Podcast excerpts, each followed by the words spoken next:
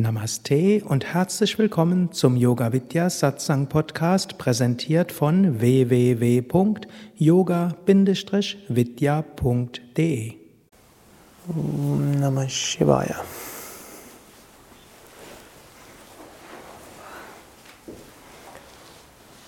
Einer der wichtigen Wege im Yoga ist auch Karma Yoga. Karma Yoga hat viele verschiedene Aspekte, wie ihr wisst. Ein Aspekt, und als solcher wird in der Bhagavad Gita hauptsächlich erstmal gesehen, ist sein Karma anzunehmen, das zu tun, was zu tun ist, seine Aufgaben zu erledigen, verhaftungslos handeln, wunschlos handeln, nicht an den Früchten hängen, nicht an den Ergebnissen hängen, nicht an der Handlung an sich hängen. Und das zu verstehen dauert lange, es umzusetzen dauert noch länger. Und vollständig umsetzen können wir es erst dann, wenn wir selbstverwirklicht sind. Swami Venkateshananda hat mal gesagt, alles, was Krishna der Bhagavad Gita so empfiehlt, geht nur dann, wenn man selbstverwirklicht ist. Aber sich darum zu bemühen, hilft, die Selbstverwirklichung zu erreichen. Es gibt einen anderen Aspekt vom Karma Yoga, der mit diesem Aspekt auch zusammenhängt, ist der ist der Vorsatz, Gutes zu bewirken und sein Leben einzusetzen, um Gutes zu bewirken. Und da gibt es den sogenannten Mahavrata und Laghuvrata.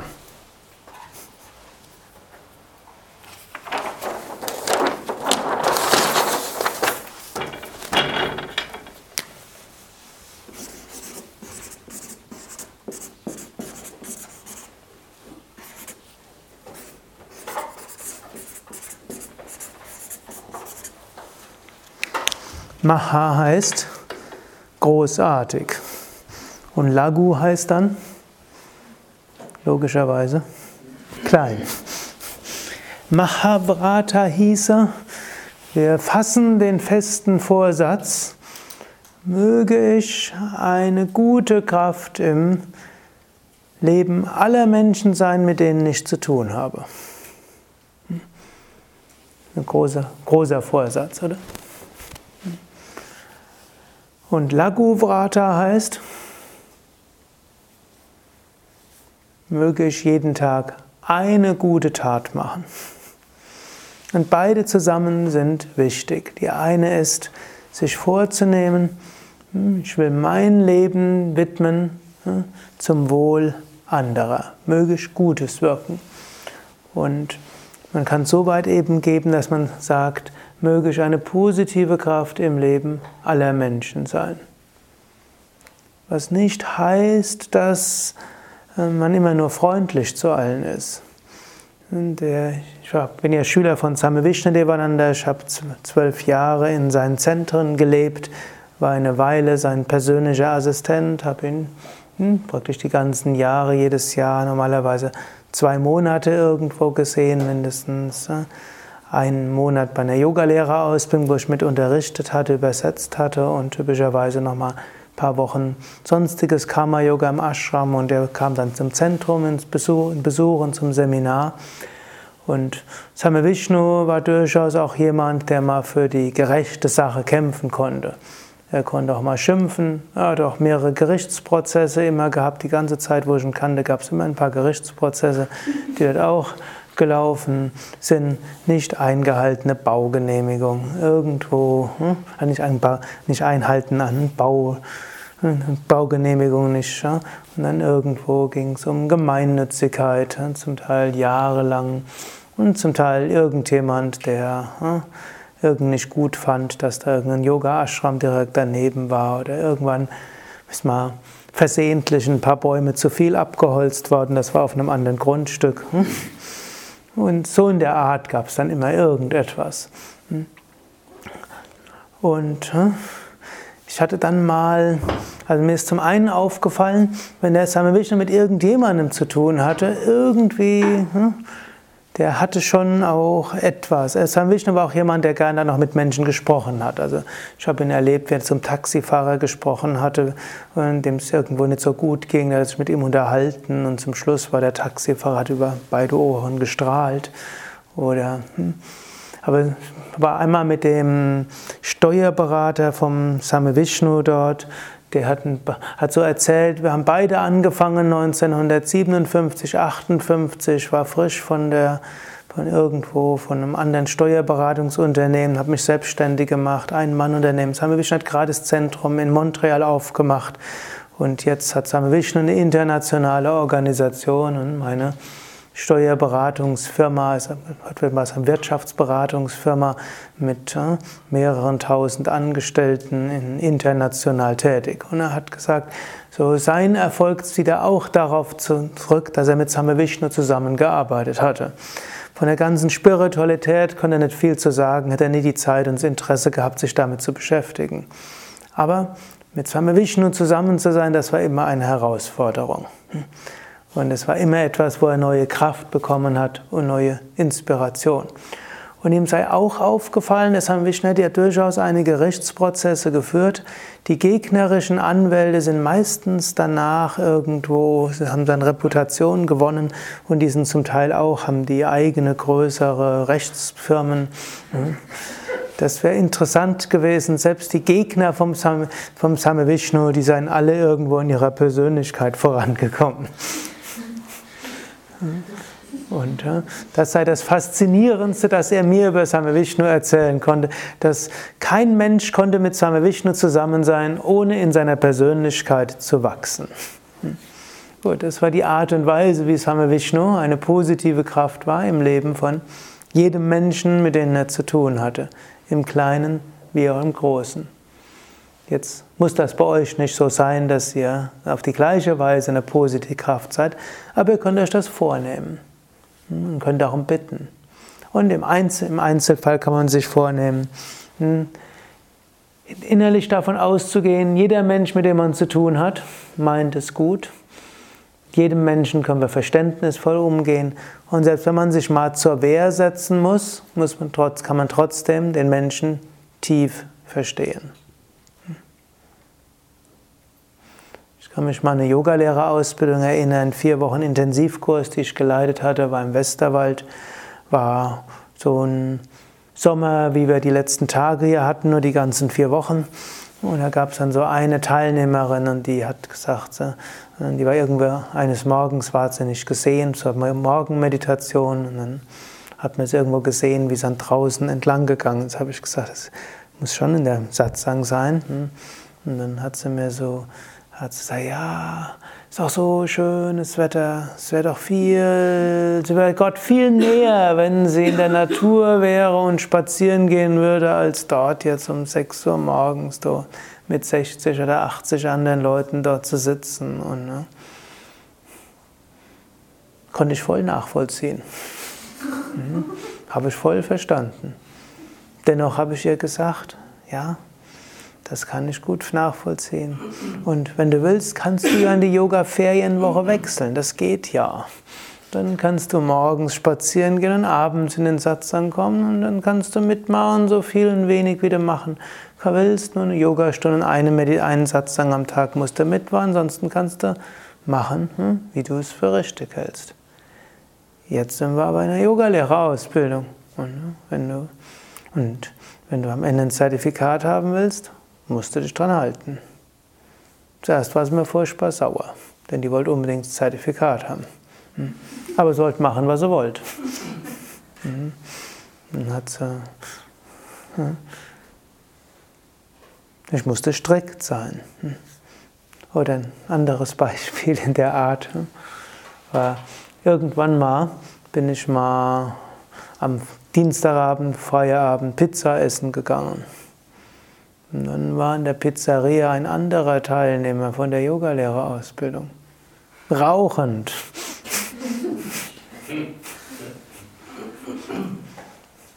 Mein wunderschöner freier Abend war vorbei.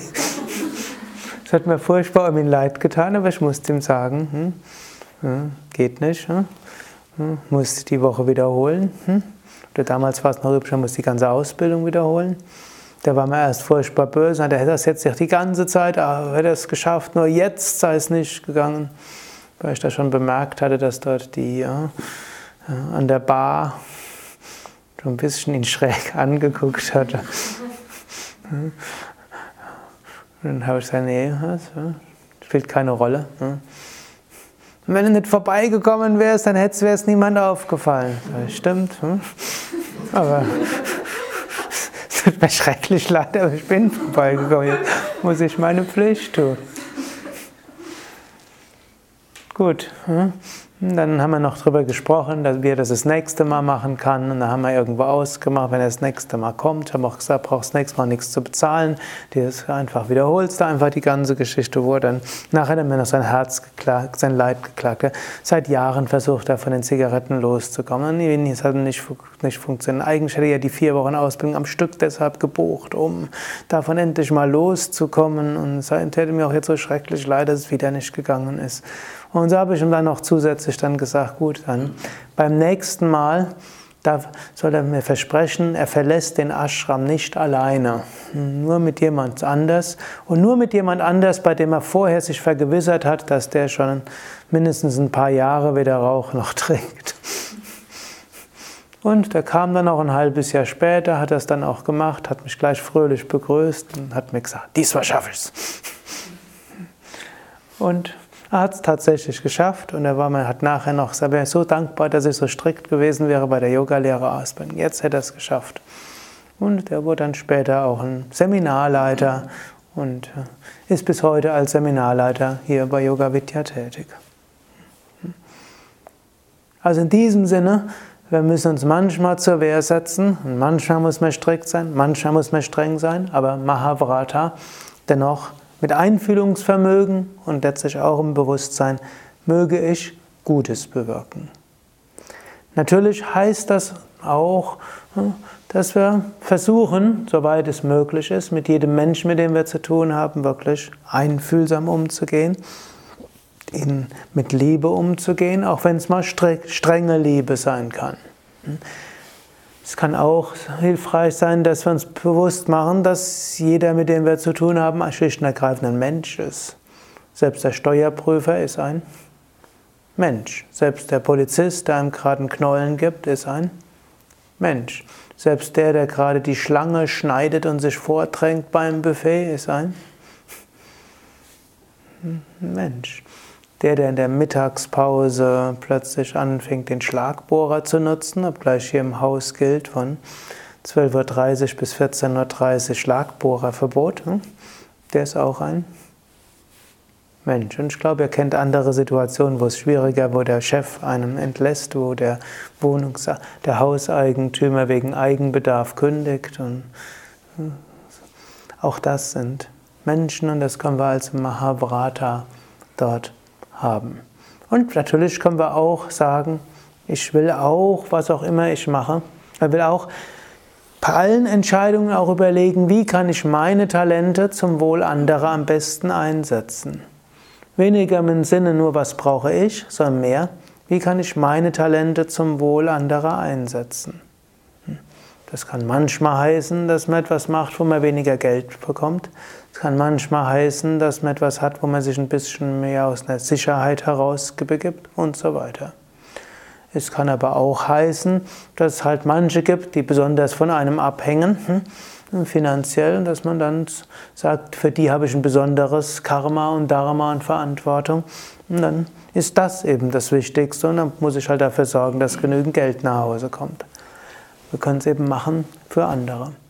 Natürlich muss man es auch so machen, dass man das langfristig durchhält. Es nutzt auch nichts, wenn man jetzt sagt, das können jetzt viele gebrauchen, aber man hält es nicht mehr aus und dann ist man irgendwann im Burnout und dann kann man nicht mehr so vielen Leuten helfen. Aber dann ist vielleicht die Lektion anzunehmen, irgendwo die Hilfe anderer mal anzunehmen. Insofern kann man auch sagen, man sorgt für sich selbst, um für andere sorgen zu können. Man kümmert sich um sich selbst, um langfristig Gutes bewirken zu können. All das gehört zum Mahavrata dazu.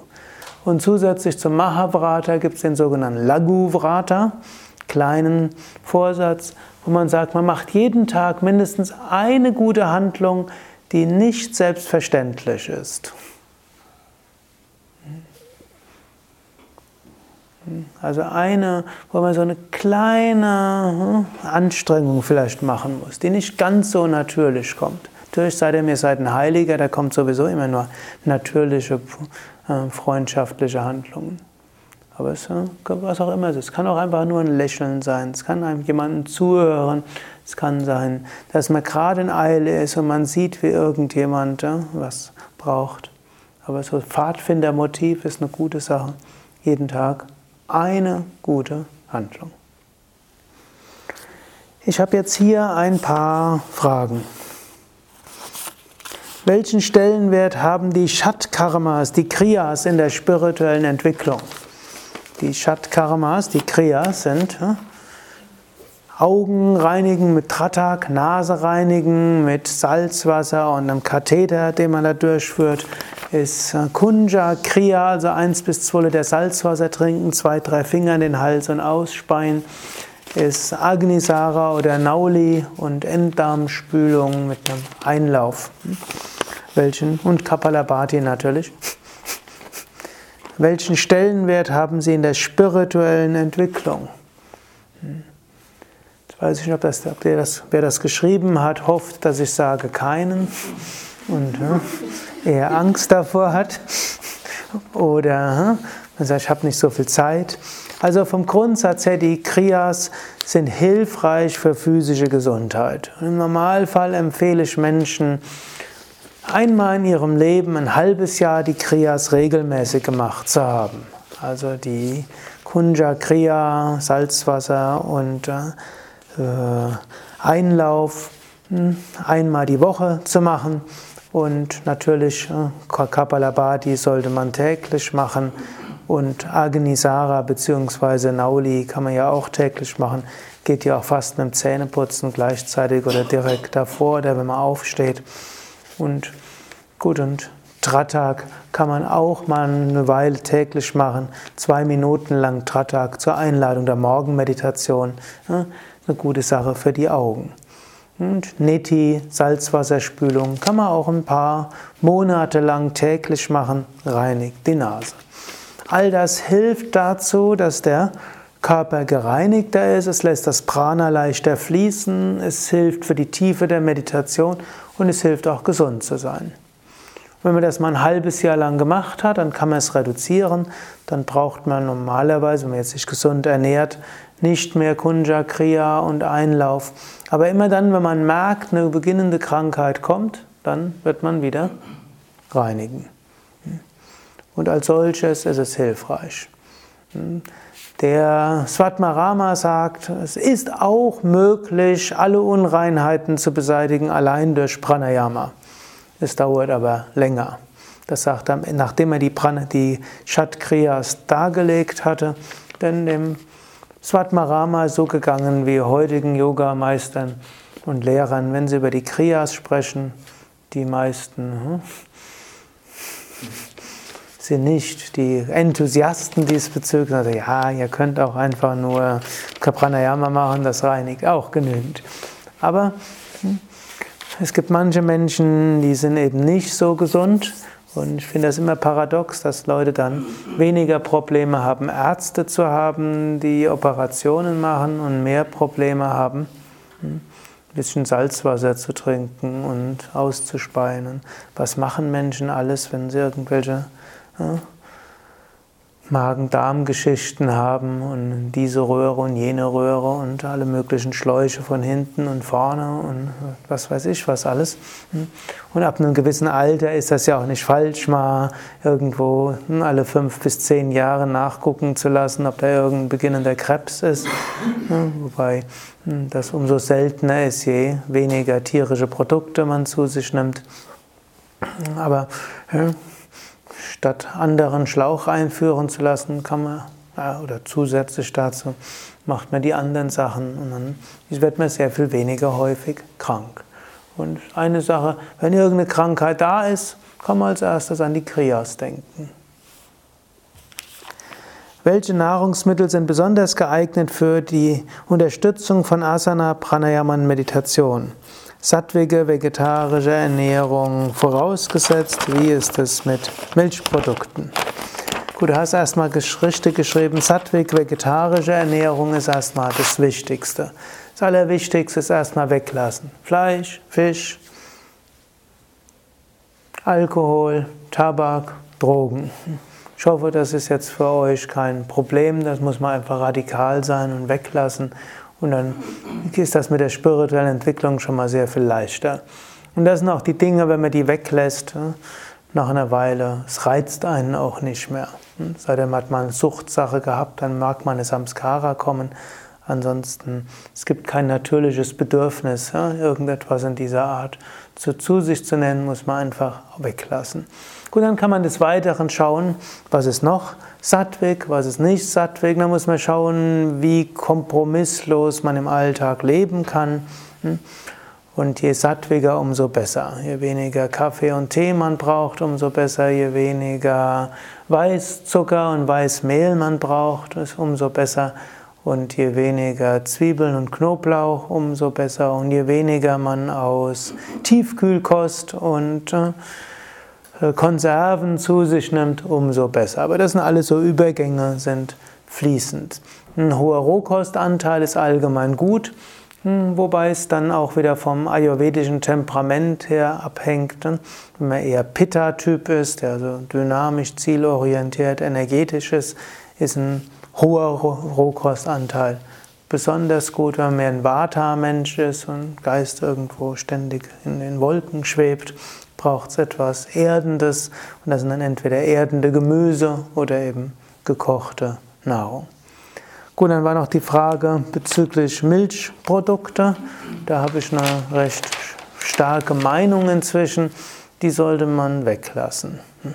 Milchprodukte äh, in früheren Zeiten, man findet in der Bhagavad Gita und in der Hatha Yoga Pradipika die Aussage, sie seien Sattvik. Man muss damals wissen, hm, Milchprodukte in der damaligen Zeit, das war, ist praktisch fast nebenher angefallen. Die indische Wirtschaft war eine auf Kühen aufgebaute Wirtschaft, Pflug und Transportmittel, alles wurde von Rindern gemacht.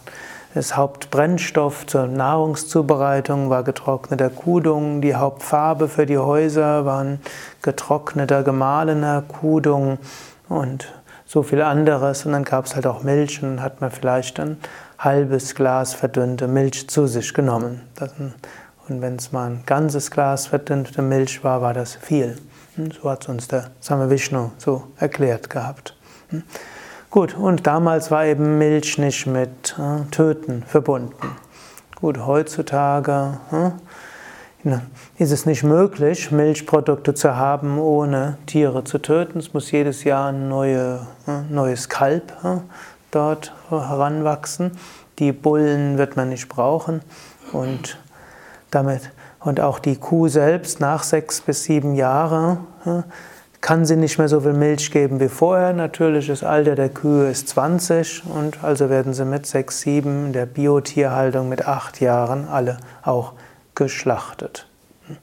Und damit, wenn man Milchprodukte zu sich nimmt, ist man an diesen, an letztlich der gesamten Grausamkeit, die mit der Tierhaltung und dem Tierschlachten hm, verbunden ist, ist man damit hm, dran beteiligt. Und da die Kühe das merken, auch in den Biohöfen, dass da irgendwo Gewalt dabei ist, nimmt man auch mit diesen Milchprodukten hm, das zu sich. Und die Kälber werden nach einem Tag auch auf Biohöfen der ja. schon weggerissen. Und das zweite ist heutzutage von den von 10, 20, 30 Jahren, wo hieß es immer, Milchprodukte seien gesund und seien wichtig und man braucht es. Inzwischen zeigen die empirischen Studien, dass das Gegenteil der Fall ist. Die äh, Hälfte der Menschen verträgt gar keine Milchprodukte, haben Unverträglichkeiten und Verdauungsprobleme, Kopfweh und so weiter ist einfach wegen den Milchprodukten. Nur die Hälfte verträgt es überhaupt. Laktoseintoleranz hört man ja, oft und das tatsächlich jeder zweite Mensch, der darauf getestet wird, hat Milchunverträglichkeit. Nächster Punkt ist dann auch, es gibt dann so einige Studien, es gab ja vor kurzem das Buch Die China-Studie, die das gekommen ist.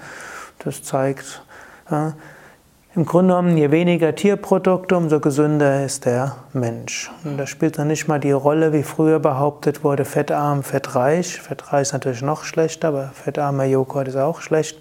Und Krebs, Herzinfarktrate und Allergien und Autoimmunerkrankungen, alle sind in Abhängigkeit von Fleisch und Milchprodukten. Also wie beim Fleisch, es gibt keinen guten Grund, Milchprodukte zu sich zu nehmen. Es gibt keine empirische Studie, die zeigen würden, dass es für irgendwas gut wäre. Es gibt viele empirische Studien, die zeigen, es ist ungesund und ethisch ne, ist es auch nicht. Und für die Wirkung der Meditation, und das war jetzt die Hauptfrage für Asanas, Pranayama und Meditation, man wird subtiler für Asanas, Pranayama Meditation, wenn man auch die Milch weglässt. Und es fällt leichter, in die Meditation zu gehen, es fällt leichter, das Göttliche wahrzunehmen. Im Ayurveda übrigens wird ja Milch deshalb verwendet, um den Geist äh, zu erden und gröber zu machen. Das schreibt so auch der Svatmarama in der Hatha Yoga Pradipika zu Anfang. Soll man Nahrung zu sich nehmen, die Milch und Ghee enthält. Wenn man eine Weile praktiziert, sollte man, braucht man das nicht mehr zu tun. Es gibt aber andere Möglichkeiten, sich zu erden. Da funktioniert Sojamilch, Tofu ähnlich und da funktionieren auch Wurzelgemüse auch. Damit kann man sich auch erden.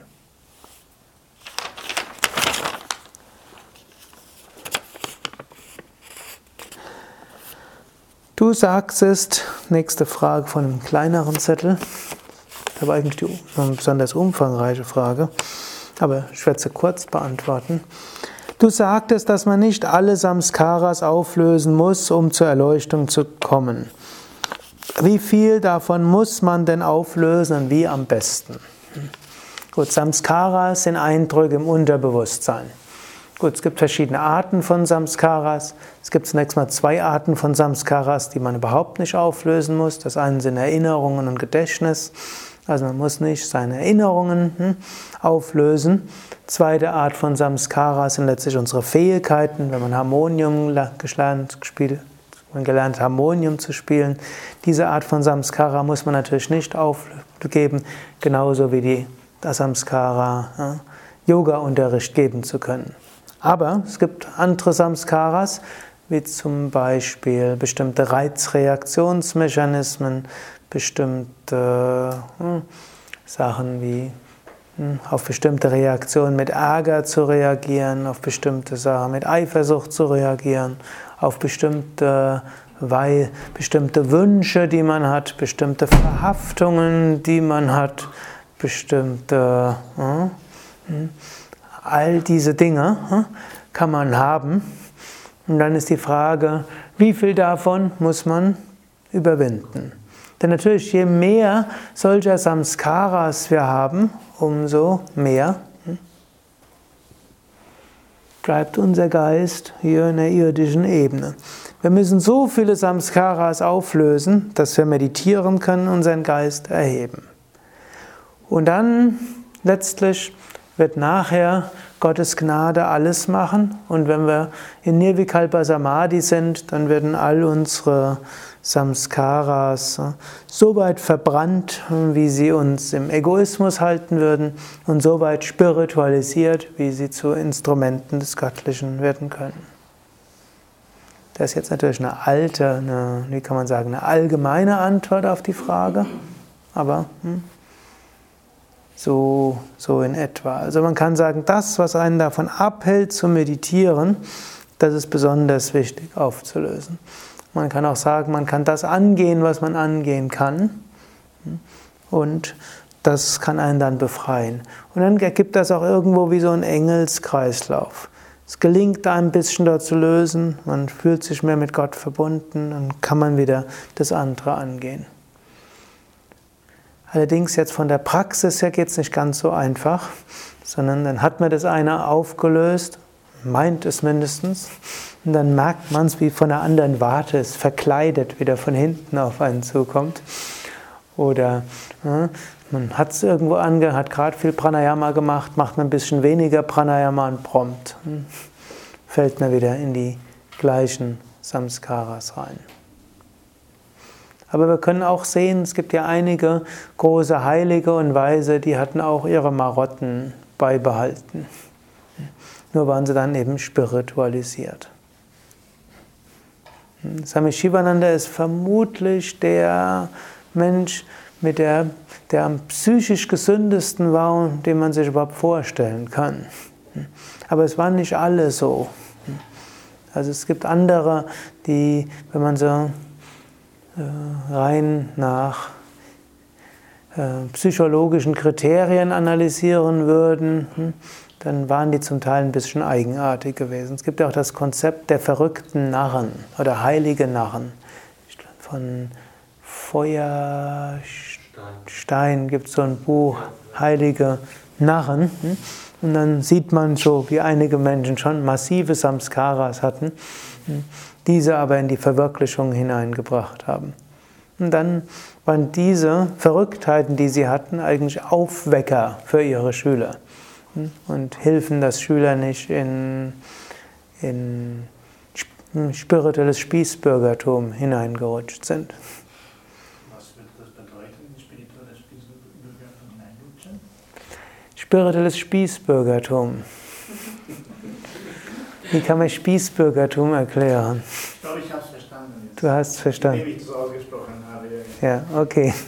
Also Heiligtuerei, sowas. Ja, irgendwo, man hat so sein geregeltes und ruhiges Leben und steht jeden Tag zur gewissen Zeit auf und geht ins Bett zur gewissen, hat, nimmt sich seine Zeit für dieses und für jenes, macht weder zu viel noch zu wenig, hat so seinen Mittelweg gefunden und hat auch irgendwo eine gewisse Ansehen dort und das Leben ist geordnet und geregelt und so weiter. Hm. Eine von mir sehr geschätzte Lehrerin, Swami Durgananda, hat mal gesagt, die Aufgabe des Lehrers ist, das Leben der Schüler unbequem zu machen.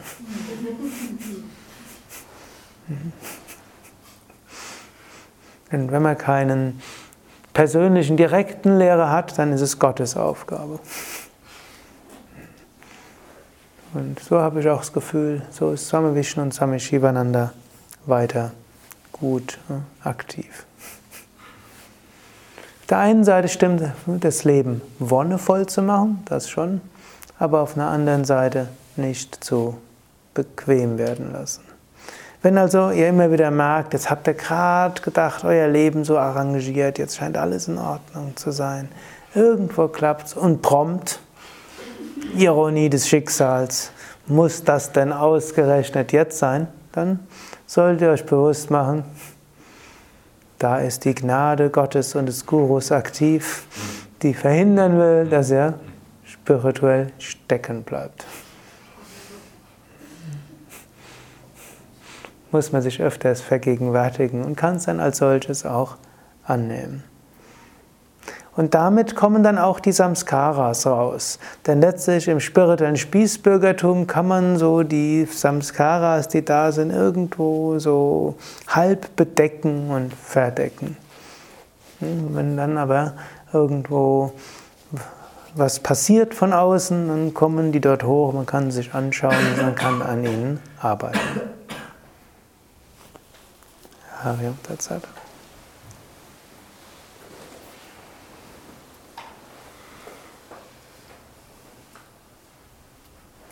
Oder vielleicht es gab noch eine andere Frage, die mir mündlich gestellt worden ist. Die ich vielleicht, vielleicht habt ihr noch ein paar Minuten. Hm. So eine Frage, die sich darauf bezogen hatte. Es, manchmal passiert es Menschen, dass sie tief in die Spiritualität hineinkommen, dass sie sich ganz verbunden fühlen mit Gott, dass sie eine große hm, Öffnung haben und wahnsinnig gerne meditieren und Asanas und Pranayama üben und erfüllt sind von diesem Gottesbewusstsein. Und dann stoßen sie auf ein Problem, nämlich das Unverständnis der Mitmenschen. Kann man fragen, wer von euch hat das schon mal erlebt? Kann man Arm heben. Hm. Also durchaus einige. Hm. Und dann ist dann die Frage, was macht man dann? Hm. Zunächst mal, für die meisten wird das schon, werdet ihr die Phase schon hinter euch haben. Es gibt dann manche, die haben dann was gemacht und die hören dann auf, weil sie nicht so in Konflikten mit den Menschen sein wollen, hören auf mit den Yoga-Übungen und nach einer Weile fangen sie dann wieder an. Das Tröstende ist, die euphorische Phase des ersten Mal wird man so nicht nochmals bekommen. Da braucht man dann keine Angst mehr zu haben. Was dann aber auch manchmal nicht nur eine Angst ist, sondern die Hoffnung wird dann auch nicht befriedigt. Übrigens, selbst wenn man weitergemacht hätte, wäre dieser Zustand so auch nicht dauerhaft gewesen. Sam Vishnu hat es gerne genannt, die spirituellen Flitterwochen, die dauern ein paar Wochen oder Monate, bei manchen bis zu drei oder vier, Mon vier Jahre. Und dann anschließend ist dieser, diese euphorische Hochenergiephase wieder vorbei. Und wenn man sie selbst abgestellt hat, indem man aufgehört hat zu praktizieren, dann ist er auch vorbei. Sie wird nicht wieder so wiederkommen, nur indem man wieder anfängt zu praktizieren. Da braucht man weder Angst zu haben, noch die Hoffnung. Es wird, wenn man dann an sich gearbeitet hat und nicht, bekommt man es nicht mal als Gnade, sondern wenn man an sich gearbeitet hat, kommt man schrittweise weiter. Und eine schrittweise Entwicklung ist oft für die Mitmenschen leichter zu ertragen als die plötzliche Veränderung. Hm. Wenn es eine plötzliche Veränderung gibt, dann uns dann zu Konflikten kommt, hm, dann wäre es zum Beispiel eine gute Hilfe zu sagen, ja, ich bin jetzt gerade irgendwo euphorisch, es wird auch schon wieder vorbeigehen. Wenn die Menschen das hören, hm, dann sagen sie, okay, kennen sie, es gibt, war mal auch mal drin und habe jetzt gerade was Neues, bin begeistert und im Normalfall wird die euphorische Phase wieder vorbeigehen, dann bin ich wieder normal. Wenn man das schon so sagt, dann merken die Menschen, man hat eine kritische Distanz zu sich selbst und äh, kann ein bisschen über sich lächeln und nimmt das selbst nicht so ernst, dann sind die anderen auch, nimmt es die anderen auch nicht so ernst. Eine zweite Sache, die man machen kann, ist anzuerkennen, dass man eine Zumutung ist für die anderen. Ja, muss man anerkennen. Dass man aber alles Recht der Welt hat, eine solche Zumutung zu sein. Und dass sich andere auch daran gewöhnen werden, wenn, hm, wenn man ihnen wichtig ist. Aber schon allein, dass man anerkennt, ich bin eine Zumutung für dich. Kann ja sagen, ja, es tut mir leid, dass ich eine Zumutung für dich geworden bin. Schon das kann helfen. Man das versteht der andere dann, anstatt sich zu rechtfertigen und sagen, ich bin doch so voller Glück und Freude, warum verstehst du das nicht? Indem man bewusst anerkennt, ich bin eine Zumutung für dich, das weiß ich. Und äh, ich schätze es wert, dass du es mit mir aushältst. Hm? Und das, äh, dann nächster Punkt wäre auch Gemeinsamkeiten suchen hm? und von Bekehrungsversuchen abzusehen. Mhm. Und das nächste wäre natürlich Gemeinsamkeiten suchen, heißt auch gemeinsame Zeit zu verbringen mit etwas, mit dem man beides etwas anfangen kann. Noch ein nächster Punkt wäre, als spiritueller Mensch hat man vermehrtes Einfühlungsvermögen. Das kann man auch nutzen. Im Sinne von, dass man sich auf den, das Herz des anderen konzentriert und darum bitten, dass man den anderen auch versteht und dann öfters den anderen zuerst zu Wort kommen lassen und ihm einfach zuzuhören und nicht sich zu rechtfertigen. Ein letzter Ratschlag in der Richtung wäre auch, durchaus konsequent sein in, einer, in mancherlei Hinsicht und Kompromisse machen in anderer Hinsicht. Hm. Konsequent sein heißt, wenn man hm, etwas ändern will und sich ständig vom anderen davon abbringen lässt, dann, egal ob es jetzt Eltern sind oder Partner dann, oder Kollegen, dann wissen die, sie müssen nur lang genug hm, rummachen und dann werden sie einen schon davon abhalten. Dann man selbst mag es nicht und die anderen denken, ja, sie tun einem etwas Gutes, indem sie einen davon abhalten, so fanatisch zu sein. Man selbst fühlt sich schlecht und dann hat man ständig Ärger. Wenn man aber mal gesagt hat, ich mache jetzt das, ich stehe jeden Morgen auf, ich ja, habe die und die Ernährung und das und das mache ich nicht mehr. Und dann werden sich Menschen typischerweise nach ein paar Monaten dran gewöhnen. Und dann werden sie öfters trotzdem versuchen und dann wird man sich nicht rechtfertigen, sondern nur lächeln. Bei manchen anderen Sachen muss man eben Kompromisse machen, eben wie man Zeit zusammen verbringt und oder wenn man mit Kollegen irgendwo essen geht, die anderen werden dann halt ihr Bier und ihr Schnitzel haben und man selbst wird Traubensaft oder Wasser und Gemüseteller haben. Das ist immer noch ein Kompromiss. Und man sucht dann halt irgendwo, wo man zusammen hingehen kann, wo man beide was findet. Und natürlich bei der Partnerschaft auch ähnlich. Kann auch sein, man hat einen Urlaub allein im Ashram und einen anderen gemeinsamen Urlaub, wo man dann eher dorthin fährt, wo der Partner gerne hinfährt, aber wo es doch für einen erträglich ist. Also in dieser Hinsicht mancherlei Hinsicht konsequent sein, aber und sich nicht ständig ab, davon abbringen zu lassen, und hat man Dauerknatsch und in anderer Hinsicht schauen, Kompromisse im Sinne von, was ist für einen beides gut. Aber das Wichtigste ist erstmal anzuerkennen, ich bin eine Zumutung, aber ich kann nicht anders. Ich kann nur den anderen um Verständnis bitten. Das macht es den anderen leichter. Hariom Tatsat. ओ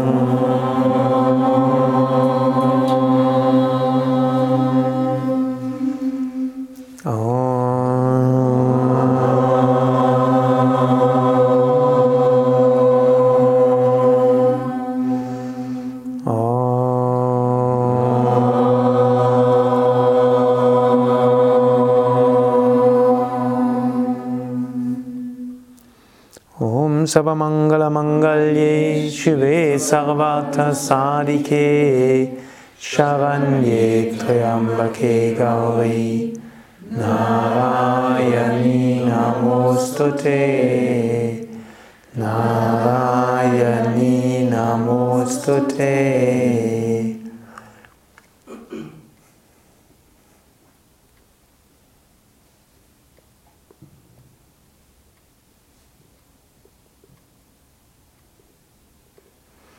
शान्ति शान्ति शान्तिः ॐ freedom freedom freedom ॐ बोल सत्को शिवानन्द महाराज की जय बोल श्री विष्णवानन्द महाराज की जय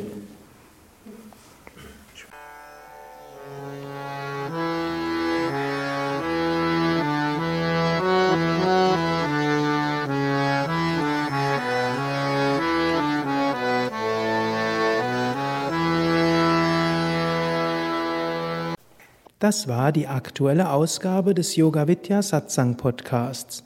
Mehr Informationen zum Yoga über Yoga-Seminare, Yoga-Workshops, Yogakurse, Vorträge zu Spiritualität und Meditation unter www.yoga-vidya.de